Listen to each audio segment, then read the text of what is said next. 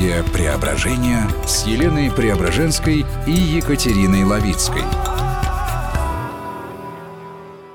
Добрый день, меня зовут Елена Преображенская. А меня зовут Екатерина Лавицкая. Мы сегодня поговорим об оценочном мышлении. Да, очень интересная тема. Когда-то у меня случился такой разговор. У меня есть близкая родственница, она психолог. И э, я не помню даже, с какой темой я к ней э, зашла, хотела с ней там посоветоваться. А, на что она мне сказала, дорогая моя, тебе нужно убрать оценочное мышление. Как же мне начало бомбить от этих слов? Потому что я годами шла и была абсолютно убеждена, что оценочное мышление – это мой главный конек – это мой главный драйвер, что я, будучи предпринимателем, очень четко могла всегда взвесить сильные и слабые стороны э, ситуации, в некий провести такой скрининг, да, mm-hmm. что хорошо, что плохо, э, каковы, каковы обстоятельства, что можно здесь предпринять, разработать некий целый план мероприятий, как выйти из этой ситуации – и мне казалось, что именно вот это вот умение мое быстро находить нужные решения, в этом и есть э, базовая способность моя, такая вот, вот именно оценочно, оце, оценивать ситуацию, оценочно uh-huh. оценивать, извините, тавтологию, да. Например, будучи многодетной мамой с четырьмя детьми, я тоже четко понимала, что приходит ко мне ребенок с какой-то проблемой, да, я тут же как мама, сразу захожу в ситуацию, быстро оцениваю, кто здесь виноват, кто не виноват, кому по попе дать, кому там, не знаю, там конфету выдать, кого там, не знаю, там премировать, кому депримировать, да, и тут же пытаюсь разрулить ситуацию. То есть я э, годами жила, абсолютно думала, что оценочное мышление – это мой главный, один из главнейших э, моих таких достоинств, э, серьезных таких положительных качеств, которые мне помогают в этой жизни – состояться как предприниматель, состояться как многодетной маме, как жене, как просто вот э, человек, который живет в, в социуме. И тут мой близкий человек мне говорит о том, что э, попробуй пожить без оценочного мышления. Да, и я, конечно, поняла, что она просто копает под какое-то святое, под какие-то вот прям серьезный фундамент моей жизни, моего некого мироощущения, само mm-hmm. и мироощущения. Я даже не сразу поняла, что она имеет в виду, честно скажу нехорошо, что я выставляю клише. Ну, то есть заходит человек, если как нам ко мне или в кабинет, или на улице встречаюсь, сразу скажу так, uh-huh. так, зануда, так, эм, э, ничего, весельчак, это симпатяшка, это немножко страшненькая, этот, этот э, никудышный работник, а этот э, перспективный, да, то есть ты как бы входит человек, ты сразу ему очень быстро как клише повесишь. И вот это вот, наверное, как, как мне казалось, такая молниеносная реакция, вот это сделать свой вывод – это мне действительно считалось это клево. Угу. Жизнь удивительная штука, потому что м, даже когда вот нам приходит какая-то информация, даже тот, тот момент, когда мы, может быть, с ней не соглашаемся, такое ощущение, что как будто бы некая семечко уже посеяно. Да? И то, что несмотря на то, что я на первое время как-то так сразу отвергла вот эту идею, я все равно очень сильно задумалась, а насколько оценочное мышление э, тормозит мое развитие. И где бы я была бы, если бы не было бы этого оценочного мышления? То есть я задала себе такой вопрос. То есть да, я очень была горда тем, что я в своей жизни там чего и достигла. Ну а где бы я была бы, угу. если бы этого оценочного мышления не было? И вот эта тема меня как бы м- надолго очень э- привела к самой себе, я искала книги, читала, разговаривала, прислушивалась, смотрела, присматривала за другими. И скажу сейчас, наверное, точно, что когда мы абсолютно убеждены, что мы человеческие существа, мы живем вот в этом формате оценочного мышления.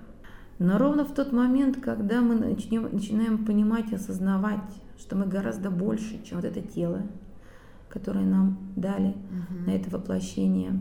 Это разум, который, на который такой беспокойный, постоянно нас эм, возбуждает будоражит, и эм, наполняет различными событиями нашу жизнь, что мы гораздо больше, чем вот это тело и разум, что мы что-то такое более грандиозное, мы вот те самые духовные существа, вот в этот момент и начинает приходить понимание, что что такое плохо, что такое хорошо не существует.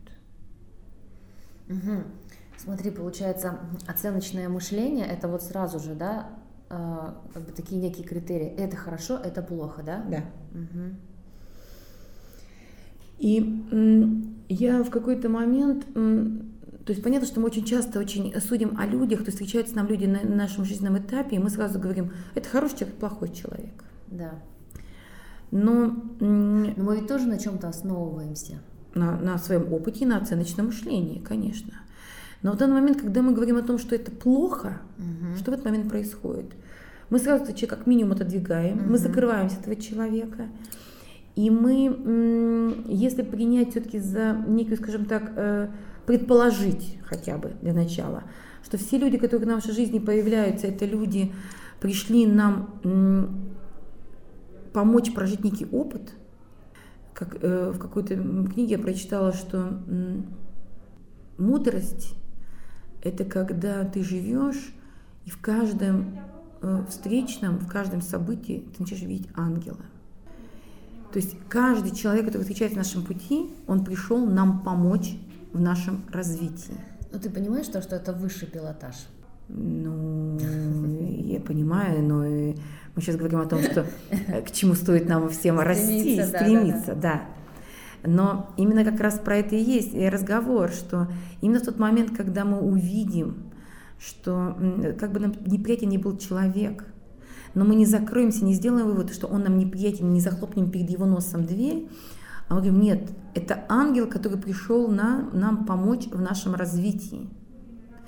В этом случае мы хотя бы как минимум откроемся и э, позволим э, пожить в вопросе, а что этот ангел вот таким способом хочет мне сказать, что я должен увидеть про себя такого, что позволит мне не быть больше прежним. Ну вот представь, а, не нравится какой-то человек, а ты э, сама себя начинаешь, э, ну как бы там докручивать, да, подожди, присмотрись, не нравится он тебе.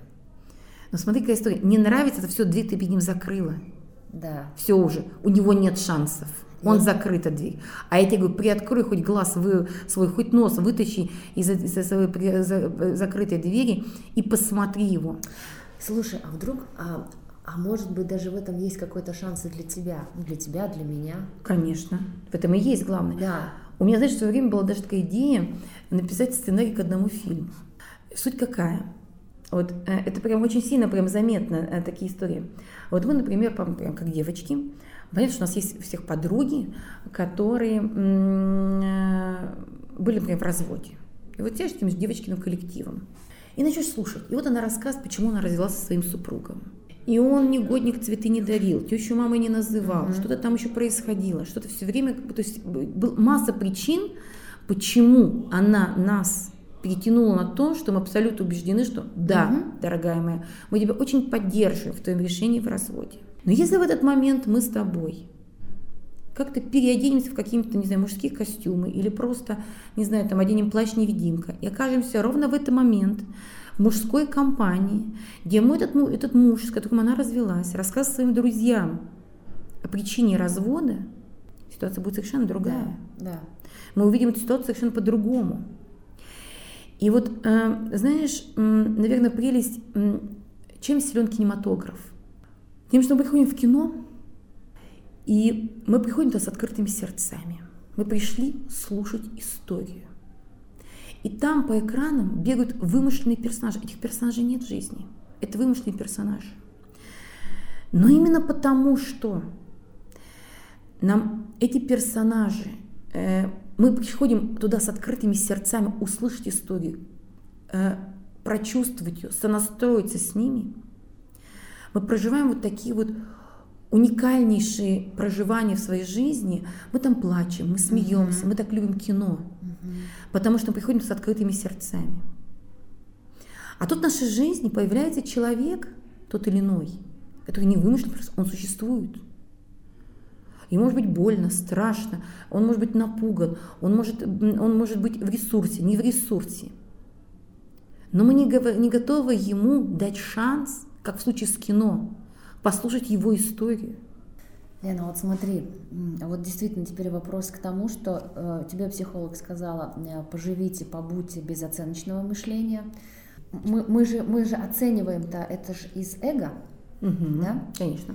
Вот, то есть это такая сразу же настройка над человеком. Да.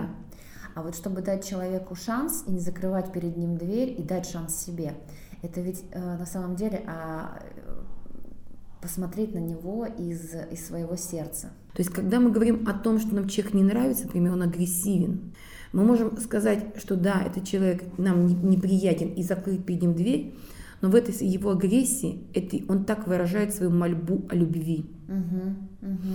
И в этот момент это наш осознанный выбор. Мы либо сейчас, общаясь с ним, приумножаем любовь и можем услышать его мольбу любви и дать ему эту любовь. Либо мы сами уходим в такое же агрессивное состояние, э, начинаем э, на агрессию реагировать агрессивно и приумножаем просто количество мольбы о любви, потому что теперь уже в любви нуждаемся мы. И в этом и есть осознанный выбор каждого из нас. Угу. Ты сейчас что хочешь сделать? Приумножить или заявить всему миру, что ты живешь на дефиците в любви? Но прелесть любви в том, что она бездонная, она безграничная. Именно любовь, она, это парадоксальный э, такой вид обмена ресурсов, когда чем больше ты отдаешь, тем еще больше ты производишь. И смотри, следующая тема, которую мы можем с тобой обсудить. Я выбираю жить и не любить себя. Или я, я люблю себя, я люблю тебя, жизнь, как сопутствующий всего этого, а, я приглашаю в свою жизнь и чудеса, и волшебство, и, и чтобы мечты мои сбывались, да? Да, давай поговорим про женскую любовь к себе. Это, мне кажется, такая тема очень она интересна в следующий раз.